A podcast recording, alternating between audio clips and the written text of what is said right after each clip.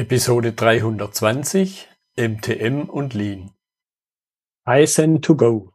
Herzlich willkommen zu dem Podcast für Lean-Interessierte, die in ihren Organisationen die kontinuierliche Verbesserung der Geschäftsprozesse und Abläufe anstreben, um Nutzen zu steigern, Ressourcenverbrauch zu reduzieren und damit Freiräume für echte Wertschöpfung zu schaffen.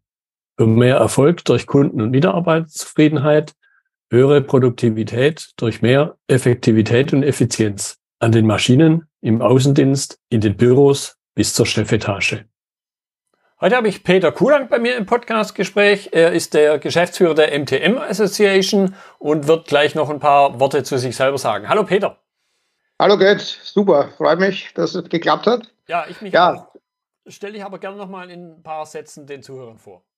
Mache ich gerne. Ähm, in meiner Funktion als Geschäftsführer der MTM Association bin ich auch Geschäftsführer der Deutschen MTM-Gesellschaft äh, und in Summe beschäftigen wir uns mit äh, der weltweiten Verbreitung von MTM. Da werden wir nachher noch dazu kommen. Aber ich bin auch ähm, außerordentlicher Universitätsprofessor an der TU in Wien, wo ich noch das Fachgebiet Industrial Engineering vertreten darf. Ja, Jetzt könnte ich mir vorstellen, dass nicht 100% der Zuhörer wissen, was ist denn MTM? Kann man das essen oder was macht man damit? Also deshalb vielleicht zum Einstieg die Frage an dich, was bedeutet das? Was ist das überhaupt? Ja, also essen kann man es nicht. ähm, MTM ist, äh, wenn man von MTM spricht, gibt es immer zwei Ausprägungen. Die eine ist die Organisation, über die möchte ich kurz sprechen, und dann ist es die Methode, das ist eigentlich das, das inhaltliche Thema. Die Organisation, die MTM Association und damit die, das weltweite Headquarter der, der, der MTM-Aktivitäten ist ein gemeinnütziger Verein, die eben ersatzungsgemäße Auftrag die Verbreitung des MTM-Verfahrens, der MTM-Methode hat. Und das tun wir im Wesentlichen im gemeinnützigen Verein, indem wir ausbilden, also MTM-Ausbildungen anbieten und forschen und ein Mitgliederservice anbieten. Ähm, Softwareentwicklung und Beratung sind die weiteren äh, Säulen unserer Aktivitäten in der Organisation. Und das machen wir aber in der deutschen MTM-Gesellschaft, die ein Wirtschaftsunternehmen ist. Das ist die Organisation und die, die bekanntesten ähm, Ausprägungen der MTM Association sind eigentlich die beiden Ausbildungsabschlüsse der blauen Karte für den MTM-Praktiker und der grünen Karte für den MTM-Instruktor. Und das sind Ausbildungen, die weltweit einheitlich äh, angeboten werden und anerkannt sind. Die MTM-Methode auf der anderen Seite ist ähm, eine Art Prozesssprache, eine Sprache, um menschliche Arbeit zu beschreiben und zeitlich und ergonomisch zu bewerten. Wozu braucht man das? Das ist im Prinzip eine Bezugs- oder MTM stellt eine Bezugsleistung für menschliche Arbeit dar, um ähm, manuelle Tätigkeiten, physische Tätigkeiten äh, in industriellen Prozessen, aber auch administrativen Prozessen beschreiben zu können, planen zu können und somit eine, eine Produktivitäts-Leistungskenngröße zur Verfügung zu haben. Das ist im Wesentlichen die Methode.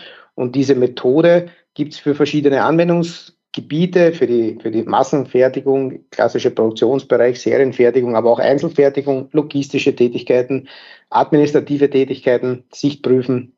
Also ein sehr breites Anwendungsfeld, äh, in der die MT-Methode angewendet wird. Mhm ich drehe ganz, ganz gern manchmal auch den Spieß in Anführungszeichen um und stelle mhm. die Frage, was ist es denn nicht? Weil ich glaube, auch sowas kann mal sinnvoll sein, durch das Nichtsein Brille drauf ja. zu schauen.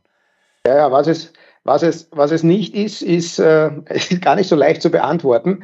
Ähm, oft verwechselt man MTM mit der Refa-Zeitaufnahme. Also es ist keine Zeitaufnahme und zwar deshalb, weil der, der, das Konzept der Anwendung von MTM, also der Zeitermittlung, etwas anders oder ganz anders ist als das klassische Verwenden einer, einer Stoppuhr. Was es auch nicht ist, ist etwas, früher gab es einen Spruch dazu, mit teuflischen Methoden. Also wir sind kein, kein äh, wir, wir bieten eine Bezugsleistung, eine faire Dauerleistung, aber wir quetschen hier nicht aus. Also es ist auch ein Maß, gerade in Verbindung mit ergonomischen Bewertungsverfahren, um ähm, eine Dauerleistung zu erbringen und ein, ein, faires Maß für, für menschliche Leistung eben zur Verfügung zu haben, wenn man so etwas braucht in seiner Anwendung. Ja, was ist es noch nicht? Ähm, ja, es ist leider nicht weltweit genug bekannt, sagen wir es mal so. Wir können, es könnten immer mehr Leute kennen. Vor allem die Lean-Community könnte sich eigentlich mehr damit beschäftigen, weil es eigentlich eine Methode ist, die in, das, in, in, in in, in das klassische Methodenset auf der einen Seite, aber auch in, in eine Lean-Philosophie äh, ähm, gut hineinpasst vor allem in Produktionssystemen. Ne? Ja, das ist ja auch im Grunde der Kern unserer Unterhaltung ist heute. Äh, ja, genau. Der Episode. Jetzt, Refa hat vielleicht der ein oder andere, könnte ich mir vorstellen, vielleicht sogar ein bisschen eher gehört wie MTM. Ja. Jetzt sind es beides ja Methoden, die nicht erst letztes Jahr entstanden sind, sondern sie sind ja schon etwas älter. Also die nächste Frage eben, wo kommt es denn her? Was sind die Ursprünge?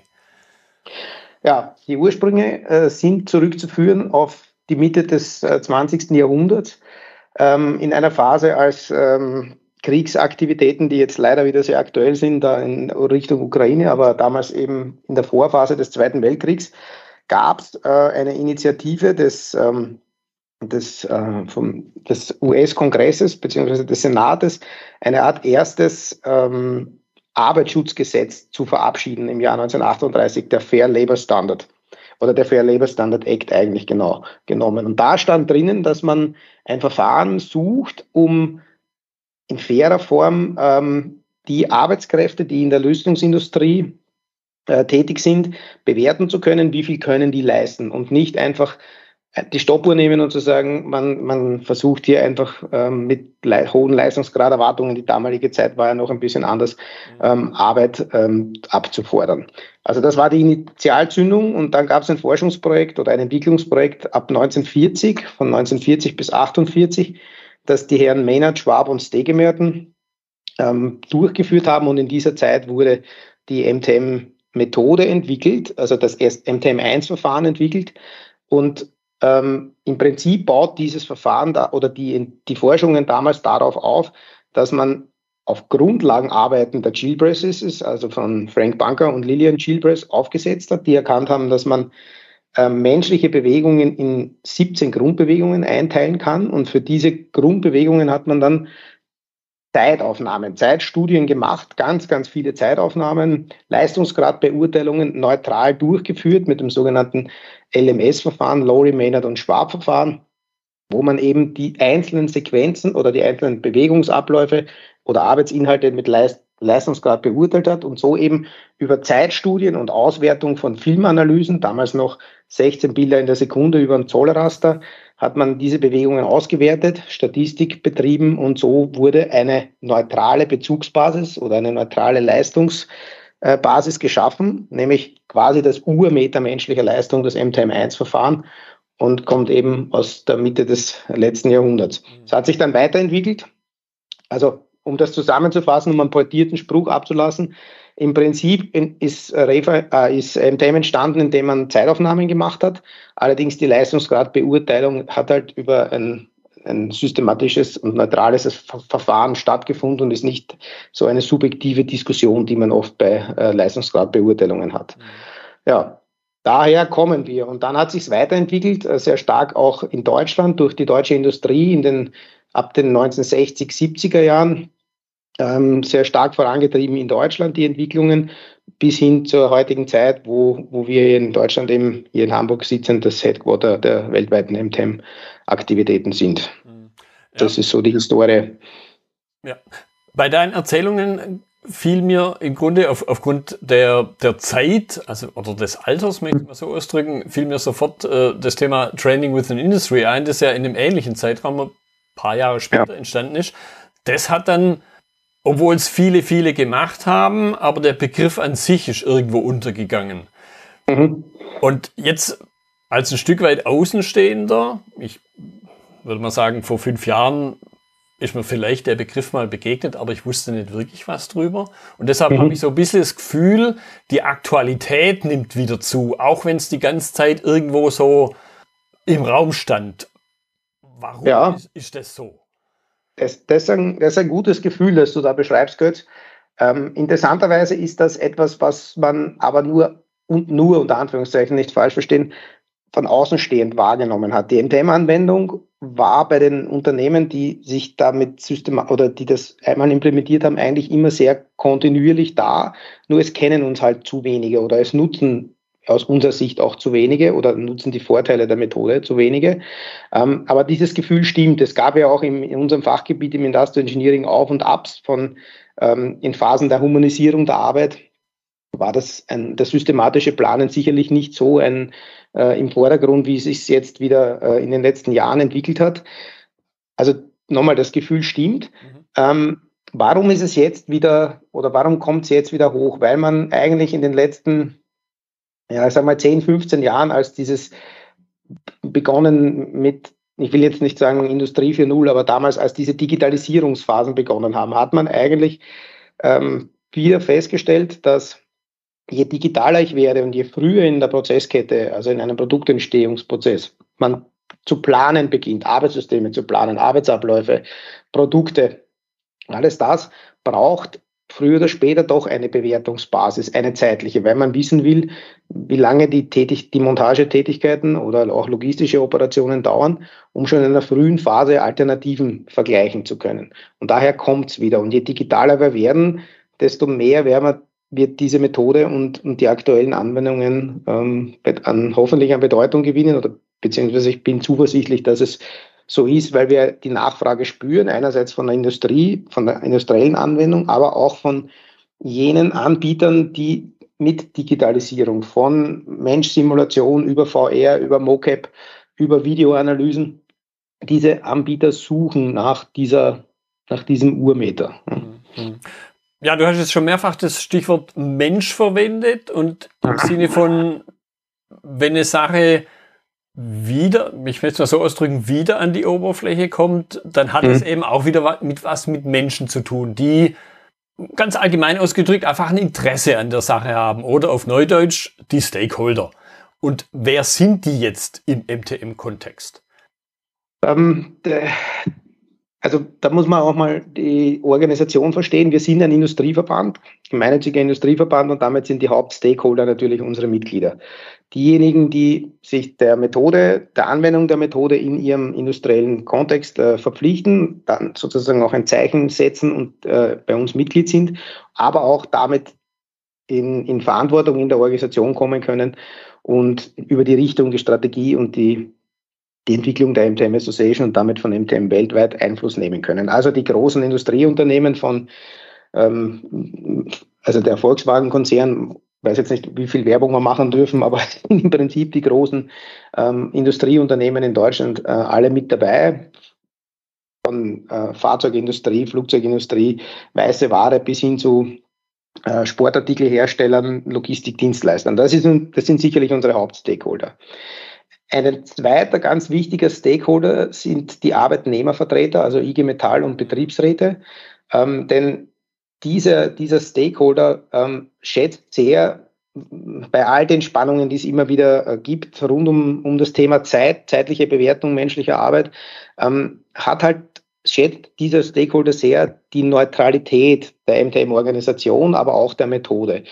Und wenn man MTM halt anwendet und niederschreibt, mit diesen Bausteinen, mit dieser Syntax, mit dieser Semantik unserer Sprache, was da passiert, dann kann man, kriegt man automatisch eine Zeit und auch eine Ergonomiebewertung äh, raus. Und über die kann man dann diskutieren, ohne dass man hier äh, subjektiv oder sehr wenig subjektiv oder gar keine subjektiven Elemente eigentlich in die Diskussion mit hineinbringt. Das heißt, dieser Stakeholder ist eigentlich auch äh, oder ist äh, ganz wichtiger für uns. Und ähm, die dritte Gruppe, die möchte ich vielleicht bezeichnen als äh, unsere, unsere OneMTM-Partner, also unser Netzwerk, unser internationales Netzwerk, das ähm, davon profitiert oder dass unser Stakeholder oder die unser Stakeholder sind, weil sie an unsere, an die, an die, ähm, an die Einheitlichkeit der Lehre, an die Lehrunterlagen, die wir bieten, an die Software, die wir entwickeln, an die Vorgehensweisen, die wir entwickeln, an neue Produkte, weil sie mit diesen Produkten weltweit eben dem Tempverbreitung durchführen. Also dann haben wir diese drei Part, die Partner auf der einen Seite, die Arbeitnehmervertreter und unsere Mitglieder, die Arbeitgebervertreter deutsche Industrie, aber nicht nur deutsche Industrie, sondern auch äh, weltweit Unternehmen wie äh, Stellantis jetzt als großes Fahrzeugunternehmen, das Mitglied der MTM Association ist, oder beispielsweise Logistikdienstleister wie Grupo CC, die, die hier zu äh, erwähnen sind, neben den anderen Fahrzeugherstellern ganz besonders, die mit uns dann auch weltweit unterwegs sind. Ne? Ja, und speziell, wenn man jetzt die Automobilindustrie nimmt, dann liegt natürlich das andere ganz große Thema Lean ja im Grunde auf der Hand und dann kommen wir jetzt auch ganz natürlich ja zu dieser, ich nenne es mal Wechselwirkung mhm. zwischen Lean, MTM und ja, vielleicht die, die, die Klammer außenrum, eine Prozessoptimierung. Kann man das so ausdrücken? Und wenn ja, wie sieht das aus? Ja, also man kann das definitiv so ausdrücken. Ähm, und ich, ich, ich, ich versuche ja seit längerem, auch schon in meiner wissenschaftlichen Karriere, immer wieder diese Brücke zu bauen zwischen Lean, der, der Philosophie, jetzt nicht hier das Methodenset, das ist ein einfaches Bild, dass man sagt, ja, ist eine weitere Methode, die man in dem, in dem Baukasten nutzen kann. Aber im Prinzip ist die, die, die, die Klammer oder der, die, das Spannende an dieser Kombination kommt eigentlich aus folgendem Gedanken. Ähm, MTM bietet per se oder systemimmanent einen, einen Zugang oder ein Verständnis, in dem man einen zukünftigen Prozess schon beschreiben kann, bewerten kann, ohne dass dieser Prozess bestehen muss oder ablaufen muss. Also ich muss nicht sehen, was passiert. Das, das klingt vielleicht für viele sehr abstrus, ist aber so, denn wenn ich die Einflussparameter von physischer oder manueller Tätigkeit kenne, wie schwer ein Teil ist, wie weit ich ihn bewegen muss oder wie, wie, wie, groß, wie weit die Palette bewegt werden muss oder ein Behälter bewegt werden muss und wie genau ich ihn platzieren muss, das kann man beschreiben im Vorhinein. So, und diesen Sollzugang, den wollen wir kombinieren mit einer, die Lean-Denke ist dann doch eine sehr stark auf dem kontinuierlichen Verbesserungsprozess orientierte, also Schritt für Schritt besser werden, eher aus dem Ist-Ablauf, aus dem Verstehen des Ist-Ablaufes kommend, ein, ein, ein Konzept und die Verbindung, die Magie unter Anführungszeichen, ist eigentlich die Verbindung aus diesen beiden. Denn man kann dann, wenn man das Ist verbessert und es verbindet mit einer, mit einer Zukunftsbetrachtung, beispielsweise mit dem TEM, kann man sagen, wie denn der Zielzustand sein könnte. Und was diese Einsparungspotenziale wirklich ähm, bringen können ähm, oder wohin die Reise gehen kann. Das ist diese, diese Verbindung, die ich sehe und die, die mich eigentlich immer wieder sehr stark fasziniert. Ja, und was mir gerade durch den Kopf geht, ist das Stichwort, das für mich zumindest so zwischen den Zeilen mitschwang. Ich muss es halt noch nicht physisch haben. Und jetzt wissen wir ja alle, natürlich Prototypen bauen ist eine wichtige Sache. Ich, mhm. Im Grunde fast egal, welche Branche ich nehme. Aber ich habe ja immer noch eine Phase davor, wo halt heutzutage Menschen vor einem Computer sitzen und mit CAD mittlerweile tolle Sachen machen können, 3D-Modelle durch die Gegend schieben. Und dann kann man ja auch Jetzt in meiner naiven Sicht, ich bin Elektroingenieur, also habe nicht so sehr was mit den, mit den greifbaren Dingen zu tun. Jetzt, kann man sich ja auch vorstellen, okay, da habe ich halt zwei Sachen, die irgendwie physisch kombiniert werden müssen. Eine Achse, die in irgendein Wellenlager reingeschoben wird. Und jetzt geht mir gerade so durch den Kopf, jetzt kann ich ja dieses Montieren mir auch schon vorstellen, oder? Ja, genau so ist es. Also das ist eigentlich aus dieser CAD-Welt kommend. Wir haben eigentlich alle oder fast alle Daten da, um in der digitalen Welt eine Fabrik, einen Montageplatz, ein was auch immer zu planen. Wir wissen vom Druckluft über den Strom bis hin zu den Produktdaten alles. Nur wenn, wenn man so um Zusammenfügen von irgendwelchen Teilen geht, dann haben wir oft Schwierigkeiten. Ne? Und durch die Digitalisierung und durch Menschenmodelle wird das jetzt einfach besser. Und dem Moment oder wird das möglich, jetzt auch diese, diese menschliche Komponente zu simulieren? Und Entwicklungen, gerade auch in der Automobilindustrie, gehen halt dorthin, dass sie sagen, ähm, ich möchte keinen Ramp-up mehr zukünftig im physischen haben. Wir beplanen die komplette Linie, alles, was passieren kann, von menschlichen Bewegungen bis hin zu Produktdaten ähm, und alles, was man sich vorstellen kann, im 3D-Raum. Und da brauche ich aber dann Bewegungsgeschwindigkeiten. Wie lange dauert es, um einen Teil von A nach B zu bewegen, wenn ich ihn eng ineinander stecken muss?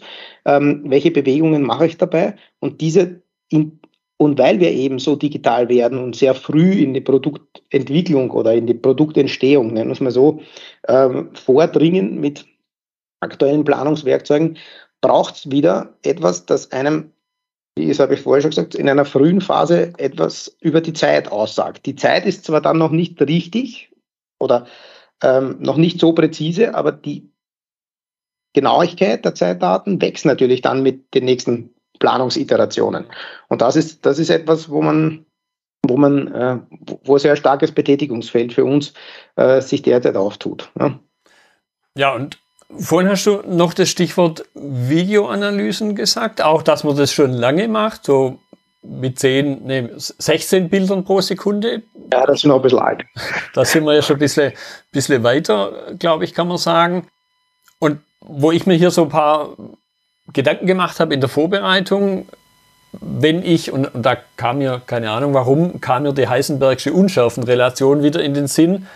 Sprich, wenn ich so mit, mit klassisch Stoppuhr und anderen Dingen unterwegs bin, dann tue ich mich ja manchmal schwer, weil ich da einen Ablauf habe und in dem Augenblick, wo ich den, wie der Heisenberg das halt äh, festgestellt hat, in dem Augenblick, wo ich zum Beispiel Geschwindigkeit äh, von einem Teilchen, von einem Teil feststellen will, habe ich dann schon wieder Probleme, den Ort wirklich präzise festzuhalten. Und, und da nochmal nachgebohrt, was das im Kontext auch von Videoanalysen, das kenne ich jetzt aus anderen Bereichen raus, wo man, glaube ich, mit MT, also zumindest da, wo es, wo es mir begegnet ist, mit MTM noch gar nichts äh, am Hut hatte. Und trotzdem finde ich das eine spannende Kombination.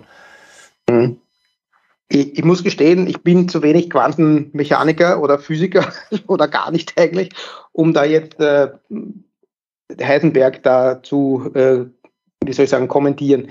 Allerdings ähm, was wir sehen bei dem Thema Video ist halt, ähm, oder Videoanalysen, ist, dass einfache oder aktuelle äh, ähm, äh, Mobiltelefone schon so in der Lage sind, wenn sie dahinter entsprechende trainierte KI haben, in hervorragender Art und Weise menschliche Bewegungen, also Bewegungspunkte, definierte Bewegungspunkte zu erkennen und ich halt aus einem, aus einem Video wirklich einen Arbeitsablauf ähm, oder die, die Präzision, die ich brauche, herauslesen kann, um ergonomische Bewertungen, zeitliche Bewertungen aus unserer Sicht machen zu können. Je besser die Kameras sind, wenn ich in einem 3D-Raum filme, habe ich natürlich höhere Qualität. Ich kann dann vielleicht sogar Fingerbewegungen erkennen. Aber alle diese Dinge laufen äh, in Richtung Mustererkennung, also Bilderkennung äh, in, in diesen Systemen. Und wenn Bewegungen, wenn diese Bewegungserkennung stattfindet, stellt sich früher oder später die Frage, ist denn jetzt die Zeit, die da abläuft, ist das das, was man verwenden kann? Ist das dann, jetzt kommt der Zeitwirtschaft ein bisschen in mir durch, ist das eine, welcher Leistungsgrad ist da dahinter? Ist das eine Grundzeit? Kann man die als Grundzeit interpretieren oder ist da Verteilzeit mit drin, also Zeiteinheit? Das sind alles solche Fragen, die sich dann nicht vordergründig, aber doch in, in der Konsequenz dann irgendwann mal stellen. Und wir arbeiten dran mit, mit anderen Kollegen genau aus diesen Bewegungspunkten eben oder gerade für die für solche, für solche Anwendungsfälle eben eine korrekte MTM-Analyse aus diesen Bewegungsdaten automatisiert abzuleiten, damit sich Hersteller von solchen Produkten oder Videoanalysesystemen, aber auch MoCap-Systemen beispielsweise oder VR nicht damit beschäftigen müssen, eine korrekte Analyse zu liefern, weil das Wesen ist nämlich eine mit regelwerkskonforme, richtige MTM-Analyse, damit dann nicht darüber diskutiert wird, dass, ob die Analyse falsch ist, sondern damit diese immanente Bezugsleistung, wiedergespiegelt in der M-Time-Normzeit, eben automatisch korrekt zur Verfügung steht. Und das, da läuft es hin. Und das ist eigentlich wirklich ein spannendes Feld, weil es ist eben mit, dem, mit den modernen Themen KI, Mustererkennung, Machine Learning ähm, verbinden lässt. Und ja, die, diese Themen werden nicht verschwinden in nächster Zeit, wenn man unsere Technologien und unsere Entwicklungen anschaut, die sich äh, in unserer Gesellschaft auch abspielen. Ja, und ich glaube, wenn man sich jetzt mal ein paar Jahrzehnte zurückversetzt, dann hat man im Grunde ja einzelne Bilder gezählt, um eine Zeit festzustellen, um, um das aufzulösen. Und heute muss man halt diese, ja, ich nenne es durchaus mal Strafarbeit halt nicht mehr machen, sondern ich habe halt genau. diesen Mustererkennungsalgorithmus, der halt mehr als, ja, im Grunde mehr sieht und vor allen Dingen schneller sieht, wie ein Mensch das kann. Ja, definitiv. Und äh, ja, der, Bilderzählen ist zum Glück nicht mehr, also auch nicht mehr Mitte oder Ende 18., Ende, Ende 19. Jahrhundert, dass man eben festgestellt hat über erste Bewegungsstudien, indem man am Newbridge zum Beispiel war das, der festgestellt hat, dass ein Pferd eigentlich mit allen vier, wenn es im Galopp ist, mit allen vier Beinen in der Luft ist.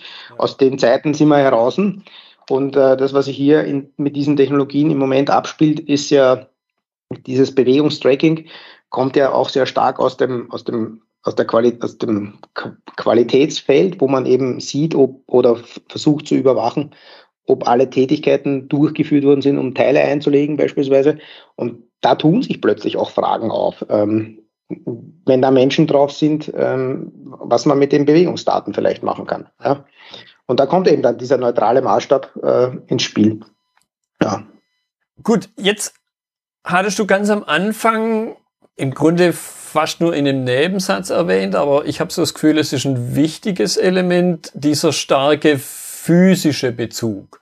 Und mhm. da will ich jetzt auch nochmal nachbohren, ob sich dieser starke physische Bezug aus der Produktion raus, aber du hast ja durchaus auch administrative Dinge genannt, aber da natürlich eben auch Mensch gleich Bewegung, wieder physisch, kann man das noch weiterdenken bis hin zu, was passiert vielleicht im Kopf?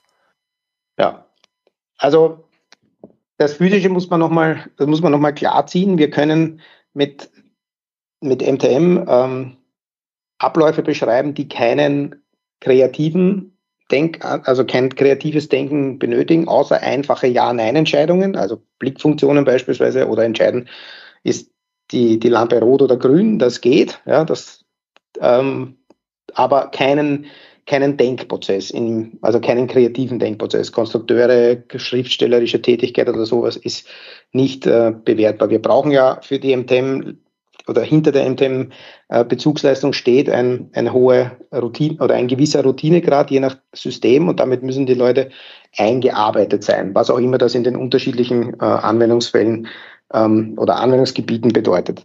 Jetzt zu deiner Frage, wo, wo sich das hin entwickeln kann. Ähm, überall dort, wo der Mensch sich bewegt und Arbeit verrichtet, die jetzt keine Spitzenleistung ist, also keine Sportler ja, oder keine keine, also in regulären Arbeitsverhältnissen dort kam oder Arbeitsumgebungen, dort kann man ähm, mit dieser Methode arbeiten. Ja? Also klassische Anwendungsfälle und, und etwas, was immer stärker kommt, ist das Thema logistische Tätigkeiten, denn ähm, auch will hier keinem Logistiker zu nahe treten, aber mit einem NTM-Auge auf einen logistischen Prozess schauen, egal ob es mit einem Stapler oder mit einem LKW oder mit einem manueller äh, Tätigkeit ist. Wir, wir denken ein bisschen anders in der Strukturierung von Prozessen und für uns ist das alles immer irgendwie mit Einflussgrößen geprägt und die Einflussgrößen ähm, sind die Gewichte und die Entfernungen. Und im Endeffekt ist es immer ein Aufnehmen von einem Teil oder von einem Behälter irgendwo und ein Platzieren. Ja, Lastenhandhabung im Wesentlichen. Und wenn man in diesen Bereichen kann man sehr, sehr gut von, von Paketdienstleistern, jetzt auch gerade Fragestellungen der letzten Meile oder in Versandhäusern oder auch in, äh, in, in, in der Warenwirtschaft, äh, in, in Kaltbereichen oder in ja, Spezialbereichen, kann man alle Abläufe beschreiben. Logistik ist ein sehr starkes Anwendungsfeld. Es geht auch in administrativen Bereichen. Ähm, dort hat sich allerdings nicht so stark durchgesetzt, dieses Thema White-Collar, Blue-Collar-Workers, also gerade in indirekten äh, produktionsnahen Bereichen ist es etwas, was auch immer wieder verwendet wird. Warum dort aber kein so ein durchschlagender Erfolg ähm, zu sehen ist, ähm, weiß ich nicht, weil man, glaube ich, dort nicht das Vertrauen in die, in die in die, in die Seriosität oder die Daten sind seriös, aber die Ergebnisse sind so überraschend, dass man ähm, oft nicht über die Ergebnisse drüber traut. Ne? Aber lass uns zurückkommen, vielleicht noch also aus dem klassischen Bereich rauskommend in, in logistische Tätigkeiten. Was hier passiert zurzeit ist ein ganz interessantes Phänomen, das ich auch schon seit längerem oder seit ich eigentlich aus Wien wieder zurück bin äh, bei der MTM-Organisation seit, seit zehn Jahren schon, schon sage, ist, dass gerade in, in dem logistischen Umfeld, also Versand, äh, ähm, also ohne jetzt wieder Werbung zu machen, aber ähm, Paketversand, Briefversand, ähm, dass hier und in der Zustellung dann, dass hier schon Fragen ähm, des, des Leistungsniveaus zu stellen sind. Und ähm, da gibt es jetzt interessante Untersuchungen zum ersten Mal ähm, die letzte Meile auch wirklich zu untersuchen. Was kann man denn einem Paketzusteller so zumuten? Jetzt gar nicht nur so sehr die, die Fahrtstrecke, aber die, die physische Belastung dabei, beim Beladen des Fahrzeuges, beim Entladen des Fahrzeuges, beim Ausliefern. Also auch das sind Fragestellungen, mit denen wir uns, wo man MTM anwenden kann, um hier systematisch mal zu ergründen, wie denn die, die Leistungserwartungen in, diesen Bereichen sind. Es ist auch ein politisches Thema. Es war vor einiger Zeit der Minister Heil, der dieses Thema 20 Kilogramm Paket äh, gedroppt hat. Mhm. Also hier tut sich was. Und ich ganz persönlich muss ich sagen, das ist schon ein, ein Anwendungsgebiet, wo man systematischer auch mit Arbeits-, anderen arbeitswissenschaftlichen Methoden mal auf die, auf die Arbeitssituationen äh, draufschauen sollte. Ja, und dann dient es ja durchaus wieder den Menschen. Also nicht Definitiv. hinweg, sondern sie unterstützend. Genau, ich möchte, ich möchte hier einen Begriff bringen, der vielleicht einprägend ist, den man sich merken kann. MTM kann oder es passiert immer wieder, dass es als Überlastungsschutz äh, ähm, genutzt wird oder interpretiert wird, um, weil wir nämlich wissen oder weil wir sagen können, wir wissen es natürlich nicht, aber wir können durch die Beschreibung des Prozesses sagen, welche Leistung erwartbar ist, fair erwartbar ist, auch und wie gesagt unter ergonomischen Aspekten und nicht immer diesem Best-in-Class-Prinzip noch schneller, noch schneller, noch mehr ähm, huldigen. Und da muss man schon auch mal auch auftreten und sagen, es hat seine Berechtigung, auch gerade in diese Bereiche hineinzuschauen. Ja, bei deiner Erzählung kam mir jetzt eine Sache wieder in den Sinn vor, vor Jahren, wenn ich mich richtig entsinne, war das während der Weltmeisterschaft, während der ersten oder war es eine Europameisterschaft, wo die Vuvuzelas rauskamen. Mhm. Und damals ist mir ein Video, ich habe das leider nicht mir gemerkt und ich habe es nie wiedergefunden. Ich sehe es aber sehr deutlich vor meinem geistigen Auge. Da steht einer der diese, ich glaube, es sind drei oder vier Teile einer Vuvuzela in eine Tüte reinsteckt.